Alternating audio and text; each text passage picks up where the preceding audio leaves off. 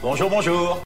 Bonjour. Aujourd'hui, je vais vous parler de l'expression plaît-il qui correspond à une demande à son interlocuteur de répéter. Tu as tué mon frère Star. Tu vas mourir.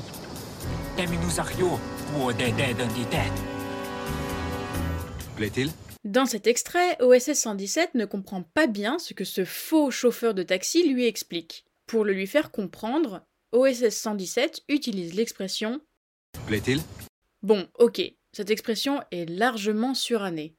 Aujourd'hui, elle est très peu utilisée, et si elle l'est, elle exprime souvent un certain dédain. D'ailleurs, même à l'époque.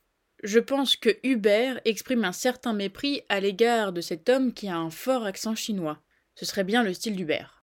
Alors, pourquoi dit-on, ou disait-on, plaît-il? Pourquoi?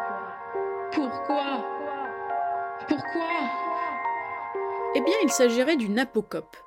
Apocope. J'adore ce mot. Moi, j'y entends un galop de cheval. Je pense même que ce mot pourrait faire l'objet d'un enregistrement ASMR.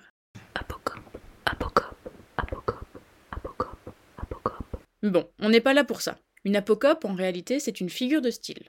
Et oui, toi qui n'écoutais pas en cours de français au lycée, essaye de t'en souvenir. C'est quand on abrège un mot en lui enlevant une ou plusieurs voyelles à la fin. Télé pour télévision, resto pour restaurant, kiné pour kinésithérapeute, bref, vous avez compris l'idée. Donc, plaît-il serait une apocope? Mais qu'est-ce qu'on a coupé exactement? L'Académie française et le Littré nous donnent une piste. Ces deux institutions associent le plaît-il à que vous plaît-il? Que demandez-vous de moi?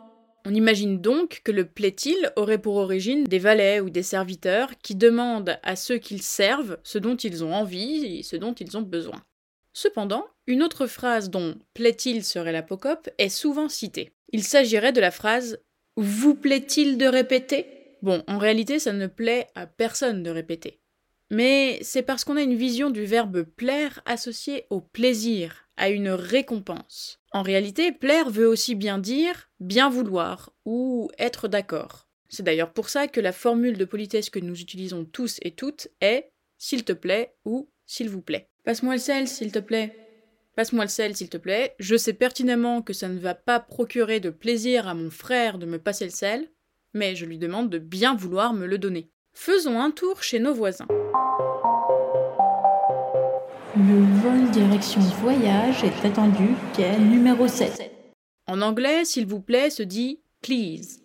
Or, la traduction littérale de please, c'est ravir, faire plaisir ou encore satisfaire. En italien ou en espagnol, s'il vous plaît se dit per favore ou por favor. On vous demande donc plus clairement une faveur. On compte sur votre bon vouloir et c'est plus clair dans la formulation.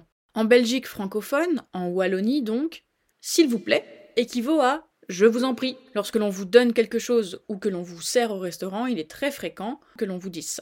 S'il vous plaît est aussi utilisé pour dire que l'on n'a pas compris ou pas entendu ce que l'on vient de nous dire en Belgique. S'il vous plaît prend donc là le sens de plaît-il? Et voilà, la boucle est bouclée.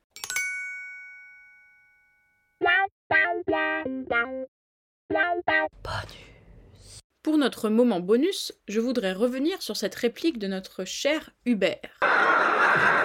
J'espérais faire rêver ces nazis, je n'ai récolté que risée et colibert. Pauvre Hubert.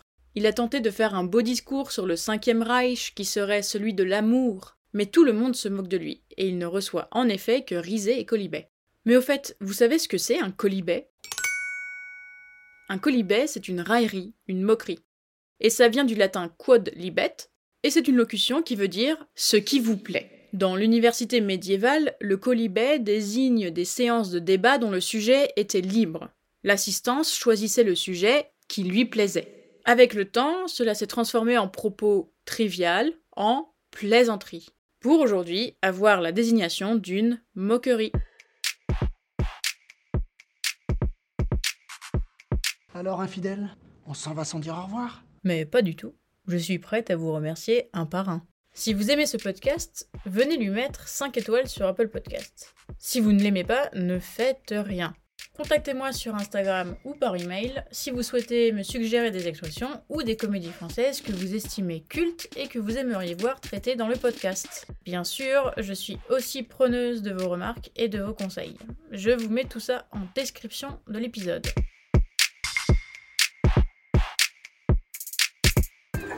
Au revoir les enfants.